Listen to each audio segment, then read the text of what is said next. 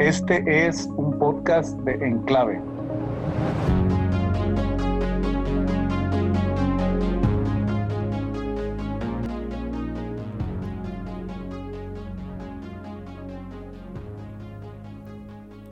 Bueno, antes de comenzar, quiero dar la bienvenida a los oyentes de Enclave. Gracias por estar aquí una vez más con nosotros. Soy Iván Ortiz. Hoy les traemos un tema, cómo evitar la promiscuidad en nuestros jóvenes. Y para eso tenemos a Leli Anguiano, terapeuta de salud mental. ¿Cómo estás? Muy bien, muy bien, muy contenta de estar aquí. Solo que ya no soy anguiano, ya soy vaca, pero no hay problema. Son las dos cosas. Perfecto. Bueno, pues entonces empecemos. Eh, ¿Qué es la promiscuidad? Bueno, la promiscuidad sexual. Ah, bueno, pues es el tener relaciones sexuales con varias personas eh, en un corto tiempo. O sea, porque si, si nos preguntamos si, si, son diferentes personas a la misma vez, puede ser, pero hay algunos promiscuos que son muy fieles, o sea, una pareja a la vez, pero estamos hablando de que a veces pueden durar un corto tiempo, un mes con una persona, otro mes con otra y así sucesivamente. O sea que se puede decir que es como tener relaciones casualmente.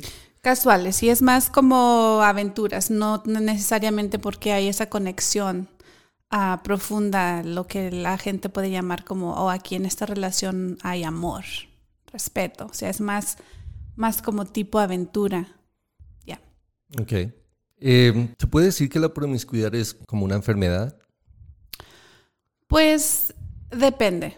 Depende de la situación, porque como terapeuta he trabajado con algunas personas, pero es más, es la adicción al sexo. Y obviamente sí estamos hablando no con una persona, sino con varias personas. O puede llegar al punto donde eh, cuando la adicción te controla y no lo puedes controlar, entonces te convierte en un problema porque te afecta en varias áreas ah, en tu vida social. Okay. Sobre todo. Bueno, ¿qué, ¿cuáles son las causas que lleva a una persona, en este caso un adolescente, a llevar ese tipo de, de comportamiento? Wow, es buenísima pregunta porque la verdad es que causas hay muchísimas cosas que influencian que la persona pueda ah, llegar a esto.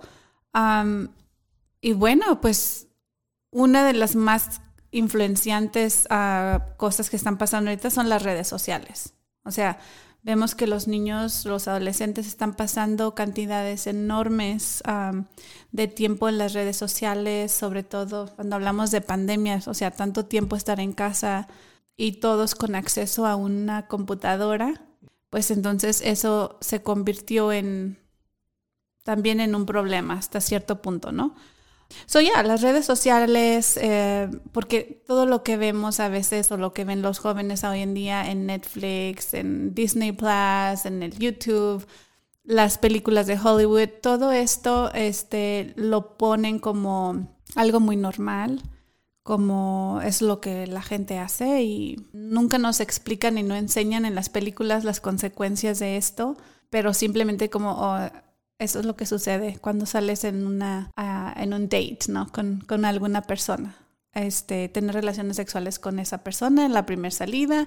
Y esas son las cosas que nuestros adolescentes, nuestros jóvenes están absorbiendo de, de, las, de los medios sociales. Pero igual, o sea, los amigos, también influencian lo que estamos viendo a nuestro alrededor. Em, hay otras cosas, o sea, por ejemplo, la soledad puede llevar a alguien también a, la promiscuidad. La falta de amor, de cariño, de atención de los papás, esa desconexión de otras personas, entonces la están buscando. Puede ser el placer también. En los hombres a veces puede ser eh, la necesidad de enseñar su, su hombría o, o, las mujeres también recibir esta aprobación de las compañeras que, que ya están activas sexualmente a una edad uh, muy, muy chicas, o sea, precozmente. So, es, es la, puede ser la aprobación, la, la, necesidad de sentirse aceptado por otros y pues en, en, algunas o en varias ocasiones puede ser también la baja autoestima, o sea, el sentirse amado, el sentirse con valor, al estar con diferentes a parejas. ¿Por qué? Porque es, suple la necesidad del ser necesitado, de ser, sentirse ah, útil a lo mejor en alguna cosa, pero pues obviamente es baja autoestima. So, causas, ya, es una pregunta importante, pero igual es muy extensa porque son demasiadas cosas que pudieran influenciar a alguien. Ok, ¿qué consecuencias trae eh, tipo de comportamiento en los adolescentes aparte de un eh, embarazo o enfermedades sexuales?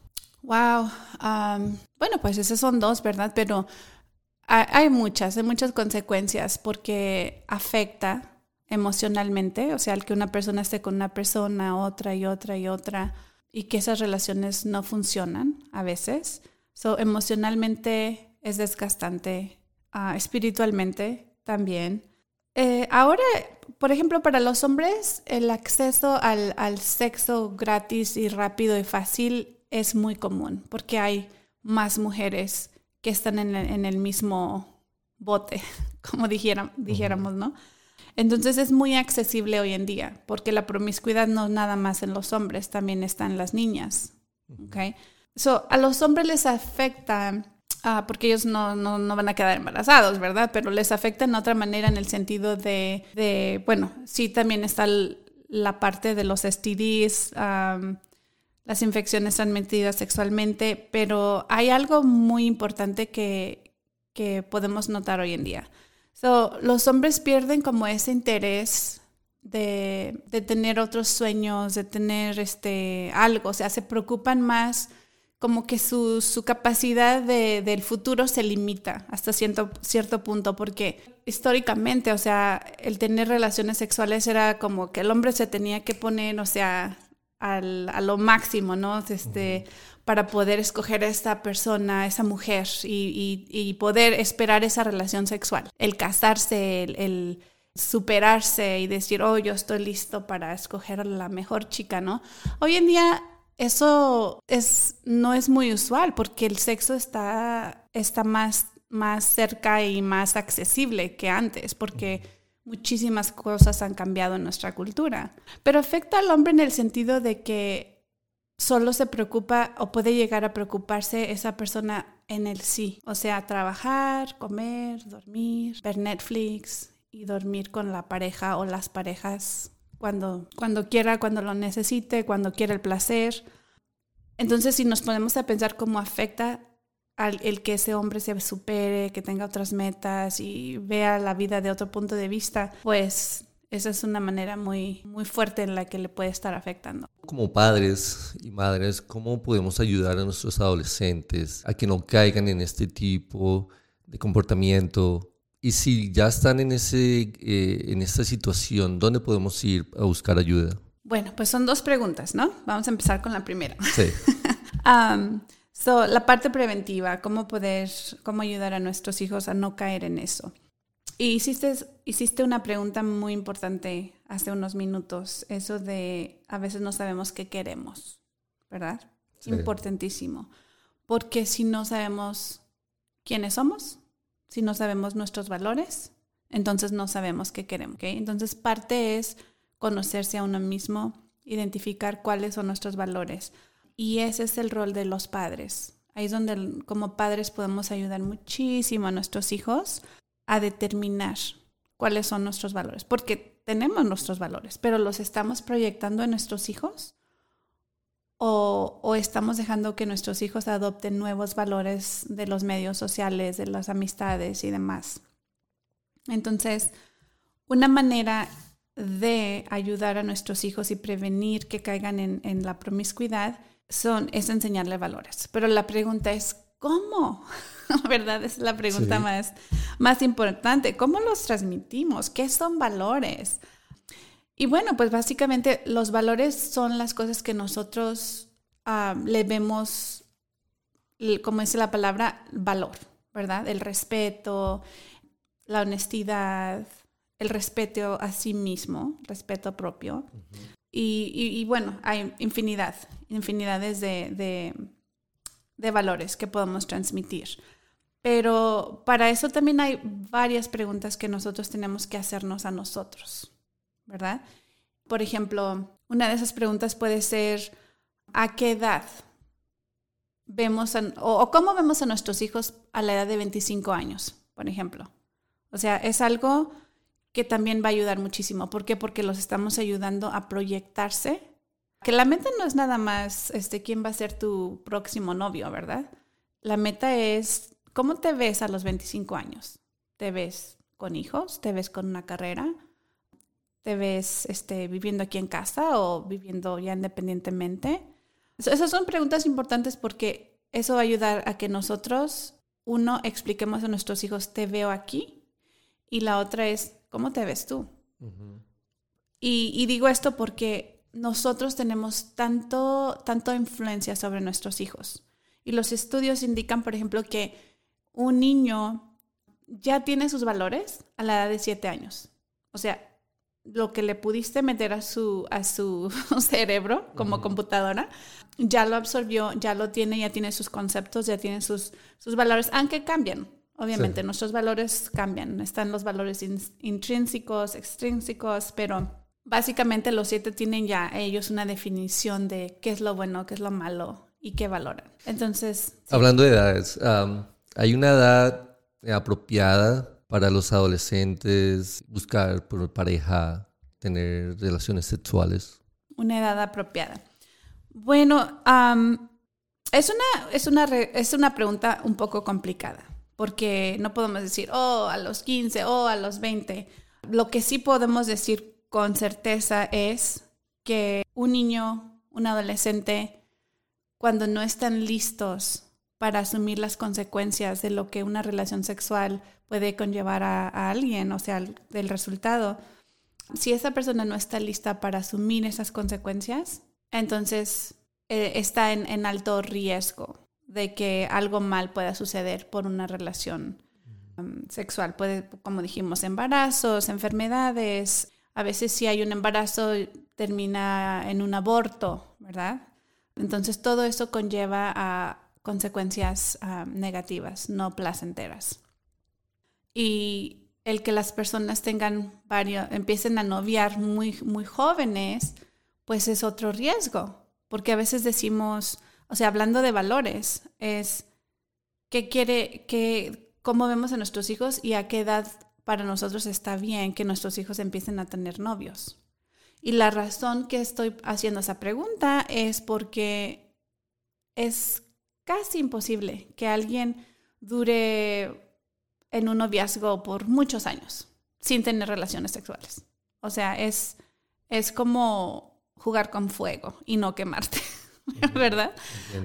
Y, y, sí, van a haber padres quienes vayan a decir, ah, a los 14 años está bien.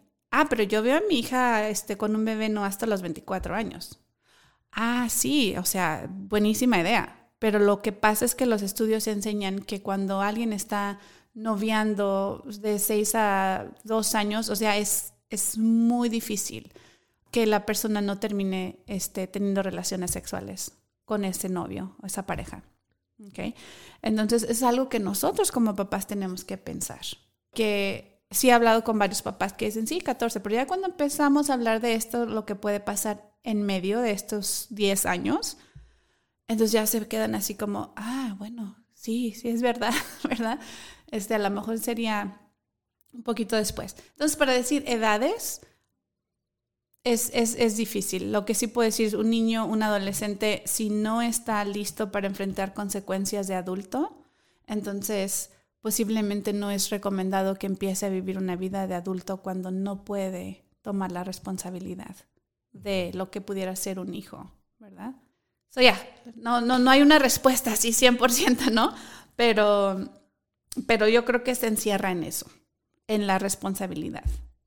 Pero habías hablado de algunas otras, de cómo prevenir y, y, me llegan otras ideas a la cabeza. No sé si, tenemos un poquito de tiempo para hablar de eso. Sí. So, otra manera de prevenir, o sea, hablamos ya que transmitir valores, hacer nuestras preguntas, nosotros, a nosotros mismos y, quizás podemos hacer otro podcast sobre un poco más sobre los valores, cómo proyectar a nuestros hijos a que se vean con un futuro brillante, porque todos tienen un futuro brillante, pero nosotros tenemos que ser esa, esa, esa fuerza, esa persona que los proyecte hacia ahí. Si nosotros no lo hacemos, a veces los maestros lo hacen, pero a veces no. Entonces es un trabajo nuestro como papás. Otra cosa que puede prevenir es ah, el motivarles a desarrollar relaciones de amistad con otras personas. Muchas personas batallan para tener conversaciones en persona. No saben tener conversaciones en persona. Les da ansiedad, les da miedo porque estamos o están tan acostumbrados a textear, textos, emails, porque las cosas han cambiado. Pero últimamente los estudios indican que con lo que más va a batallar la gente hoy en día o en los próximos años es en que no saben cómo entablar conversaciones como en persona, cómo hablar con alguien, porque todo es texto, texto, texto, texto. ¿Okay?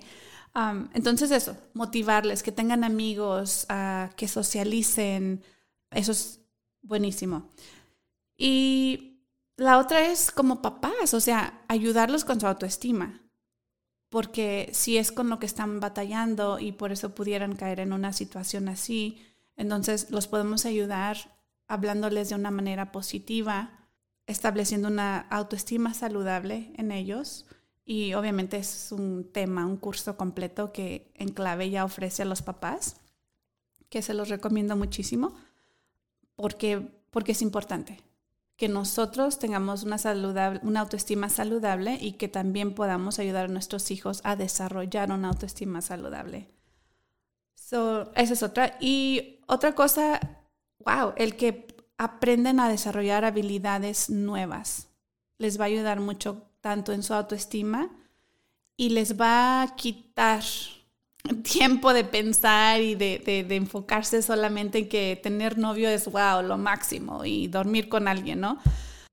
Porque lo, vemos, o sea, llega Valentine's Day y las chicas en middle school, en high school, o sea, desesperadas de que tienen que tener una, un novio, una pareja, porque si no, no les van a regalar nada, Y, lo digo porque lo he visto, he trabajado con adolescentes en grupo y es una preocupación fuerte.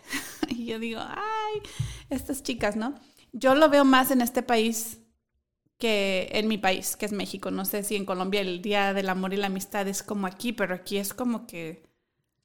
Sí, ese punto está, está muy bueno.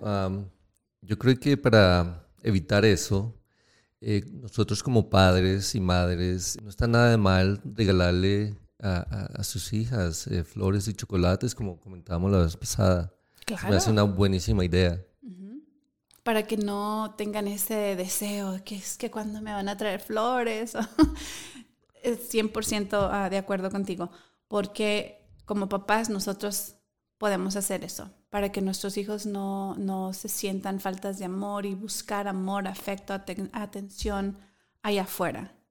Lo van a hacer si no lo reciben en casa pero ahí es donde nosotros podemos tomar la iniciativa, sobre todo los papás, esa conexión, esa relación con hija, para que sientan el cariño de ese papá, de ese hombre uh, que las admira, que admira, que las aprecia, que las ama incondicionalmente y que no hay necesidad de buscarlo allá afuera a una edad uh, temprana. O sea, que hay tiempo para todo, no hay necesidad de brincarnos etapas, vivir su infancia, vivir su adolescencia, sin entrar en, riesgos innecesarios. ¿Qué más? Bueno, creo que otra manera de prevenirlo sería brindando apoyo a nuestros hijos, sobre todo si, si, ha habido algún tipo de trauma sexual. Muy importante que podamos brindar la ayuda psicológica, emocional a nuestros hijos a, una edad temprana, porque eso también puede llevar a a nuestros niños a, vivir una vida promiscua y, precoz, ¿verdad? Entonces, brindándoles esa ayuda, les ayuda a entender que sí, somos seres sexuales, pero hay tiempo para todo y estos, estos pequeños necesitan sanar para no, para no usar el sexo o la promiscuidad como una manera de empoderarse por el trauma que pasaron, porque puede suceder. Y sí, que el sexo es placentero y nuevamente hay tiempo para todo, porque no todas las relaciones sexuales son no placenteras. A mí no todos los abusos sexuales son no placenteros. Y eso es algo que tenemos que entender como adultos. Y por eso es importante que podamos brindar esa ayuda a nuestros niños, a nuestros adolescentes que han pasado por algún trauma. Entonces, para ayudarlos, podemos ir a eh, buscar ayuda como un psicólogo. Claro que sí, claro que sí. Ah, recursos hay muchísimos, sobre todo en este país, en Nuevo México yo sé que nos están escuchando en diferentes países, en diferentes estados, y, lo más importante es que busquen ayuda en el área local donde viven para brindar ayuda a nuestros niños. Por ejemplo, aquí en Nuevo México, pues tenemos varios recursos. Ah, de hecho, varios de los miembros de aquí de Enclave ayudamos para que se fundara una fundación que se llama Casa Fortaleza y su enfoque es en, en, sanar. Es para niños y, adultos, pero es para sanar a personas que han pasado por abuso sexual y es completamente en español los servicios.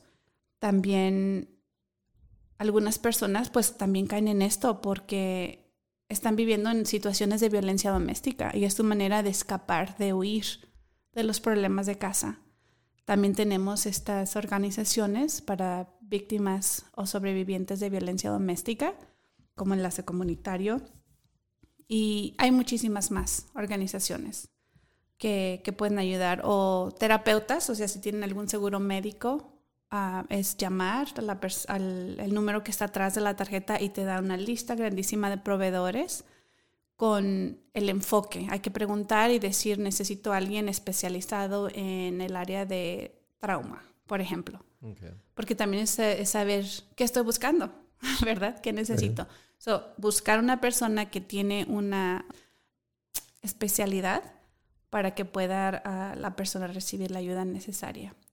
Grupos hay muchísimos. De hecho, aquí en, en Clave vamos a tener un grupo que se va a enfocar en la autoestima. Ya hemos tenido otro grupo ah, en el pasado que es más terapéutico. Este es más psicoeducativo, pero igual es buenísimo porque aquí vamos a estar enseñando técnicas sobre cómo ah, mejorar nuestra autoestima. Oh, muy bien, muy bien. Y también la vamos a tener para los jóvenes, que es súper necesaria. Sí, estoy muy de acuerdo. Entonces, eh, en conclusión, lo que yo he entendido es todo su tiempo. Ya. La educación y la buena comunicación entre eh, padres y adolescentes. Exacto. Eh, invitarlos a actividades como deportes. Sí, muy bien. Hay muchísimas cosas en las que los, los jóvenes se pueden este, involucrar para desarrollar nuevas destrezas, nuevas habilidades, porque eso ayuda con su autoestima y dijimos les mantiene ocupado. Ejemplos hay muchísimos, o sea, baile, pintura, música, natación, algún deporte, o sea, infinidad de cosas que nosotros podemos apoyar, ah, en las que nosotros podemos apoyar a nuestros hijos. Ok, bueno, no sé si tienes algo más que aportar. No, yo creo que pues es que información, estos son temas súper, ah, muy, muy grandes. Ah, y cada cosita de las que, de, la que, de las que he mencionado, pues cada cosa tiene más cosas, ¿no? De, de, cómo hacerse. Pero sí, yo lo único que agregaría sería eso, que cuando hablemos con nuestros hijos, que nos hagamos ciertas preguntas y las pensemos. O sea, ¿a qué edad queremos que nuestro hijo o hija tenga su primer novio? ¿A qué edad nos gustaría que manejaran su primer carro, por ejemplo? O su primera experiencia sexual, o su primer bebida alcohólica, o fumar, o retirarse de la casa, o a qué edad nos gustaría que nuestros hijos fueran padres, ¿verdad? Esas preguntas son importantísimas y con eso quiero cerrar porque hay que escribirlas, hay que pensarlas y hay que usar esto para proyectar a nuestros hijos. Porque cuando yo trabajo con niños y hago estas, a mí con los adolescentes y hago estas preguntas, nunca se han puesto, nunca se han puesto a pensar en esto. Porque los papás nunca les han preguntado estas, estas cosas. Entonces, sí creo que es un, son buenas preguntas para, para, tener un diálogo con nuestros hijos. ¿Hay algún sitio donde eh, los oyentes puedan comunicar con nosotros si tienen algunas preguntas? Bueno, pues si tienen este Facebook, yo sé que hay Facebook, sé que tenemos Instagram y otras cosas, pero yo creo que si buscan en clave en, en Facebook, esa sería una buena opción. Tenemos este correo electrónico, okay, pero yo creo que el Facebook sería la mejor manera. Tenemos un website donde pueden entrar y ahí está nuestro correo electrónico. El website es www.enclavenm.org. Este, ahí pueden encontrar más detalles, ahí pueden encontrar nuestro correo electrónico y hacernos uh, preguntas, comentarios. Bueno, pues muchas gracias a Leli, gracias por acompañarnos. También ustedes los oyentes, muchas gracias y nos vemos en la próxima. Que estén bien.